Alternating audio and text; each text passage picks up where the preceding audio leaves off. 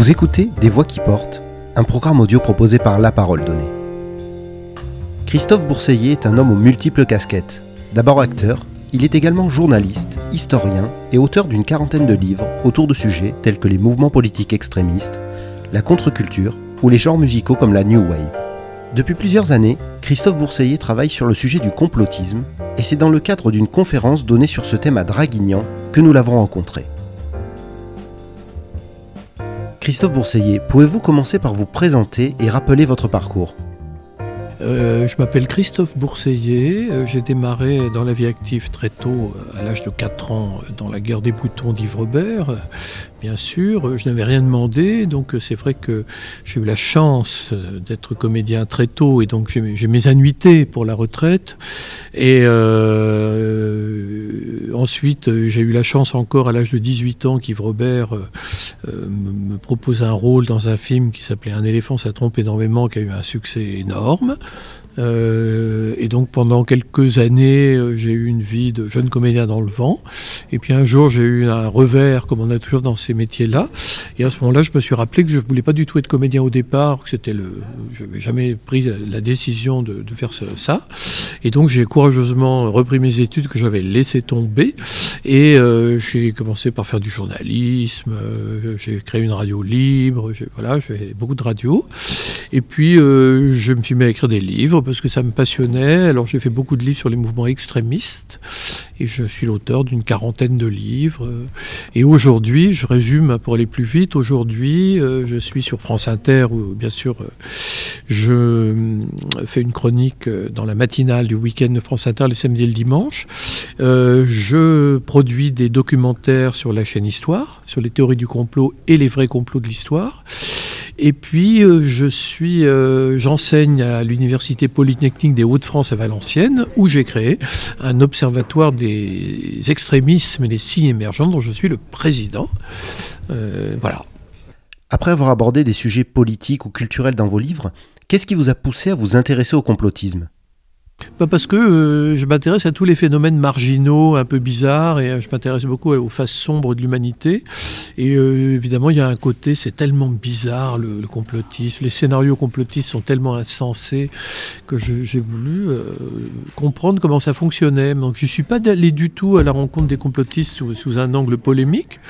je suis allé en me disant, est-ce qu'il n'y a pas moyen de, Parce que personne ne faisait, jamais, c'est-à-dire d'essayer de, de vérifier ce qu'ils et de leur répondre sur le fond. Et donc je suis allé vérifier tant que je pouvais, parce qu'on ne peut pas toujours tout vérifier, je suis allé vérifier un certain nombre d'affirmations euh, des complotistes, ce qui a nourri euh, mes livres et autant que mes documentaires en fait.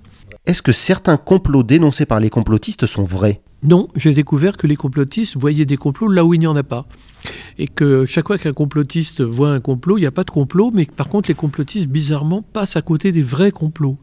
Donc c'est quelque chose qui m'a beaucoup surpris. Euh, évidemment, je, donne l'exemple dans mon livre du 11 septembre 2001, puisque c'est un vrai complot, c'est le groupe euh, euh, Al-Qaïda d'Oussama Ben Laden qui fait un complot gigantesque contre les États-Unis, qui déclenche une guerre sainte contre les croisés. Cette guerre va durer pendant plus de 20 ans, elle dure encore aujourd'hui. Et donc un vrai complot. Et, mais pour les complotistes, c'est pas le vrai complot, non. Pour les complotistes, il y a un autre complot, euh, c'est que les Américains se seraient fait sauter eux-mêmes, ça devient compliqué, pour légitimer la guerre d'Irak en 2003. Donc vous voyez, voilà. Donc là, je pense que les complotistes voient des complots là où il n'y en a pas et ils passent à côté des vrais complots. Jusqu'à la fin des années 90, le complotisme était cantonné aux États-Unis. Comment a-t-il traversé l'Atlantique? Il a traversé l'Atlantique euh, grâce euh, au web, en fait. C'est vraiment, les complotistes peuvent remercier le web.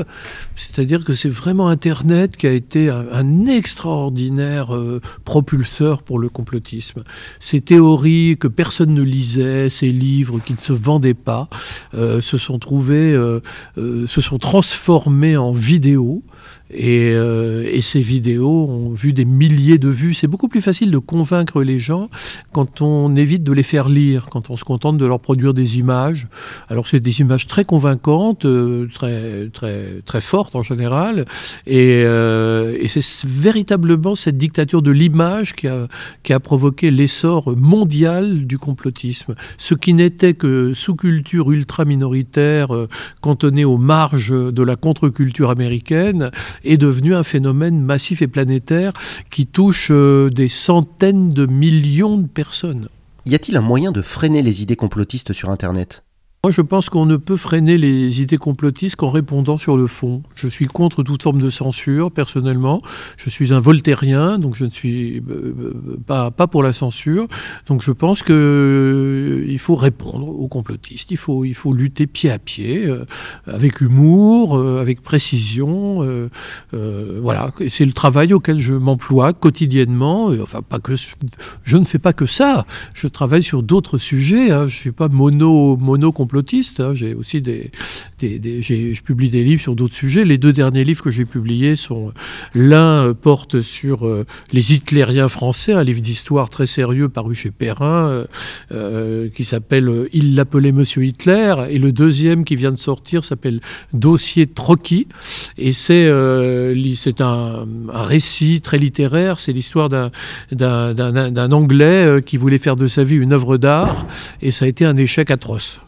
Est-ce que le complotisme n'est pas devenu une sorte de fourre-tout dans lequel on est tenté de placer n'importe quel dissident? Mais c'est une erreur. moi, je suis contre ces amalgames réducteurs, ces, termes qui ne veulent rien dire. Et je pense qu'il ne faut pas considérer n'importe quel euh, dissident ou n'importe quel personnage critique comme un complotiste. Ne sont complotistes que ceux qui, pour moi, sont les adeptes de cette religion que j'appelle le complotisme avec les évangiles que j'ai définis dans mon livre. Euh, c'est tout. J'ai une définition très précise du complotisme. Et ceux qui s'en écartent ne sont pas des complotistes. Oui, c'est un mot valise trop commode pour, euh, dénoncer un adversaire politique ou un adversaire tout court. Ça n'a pas de sens. Alors que pourtant, il y a de vrais complotistes. Et je pense que pour dénoncer, euh, il faut dénoncer précisément à qui on a affaire plutôt que de fantasmer sur des complotistes qui n'existent pas. Quelle solution dans les 10 ou 15 ans à venir pour lutter contre la diffusion des idées complotistes, notamment dans la jeunesse? Continuer à se battre sur le fond et continuer à faire des documentaires, parce que le, documentaire, c'est répondre à l'image complotiste par l'image.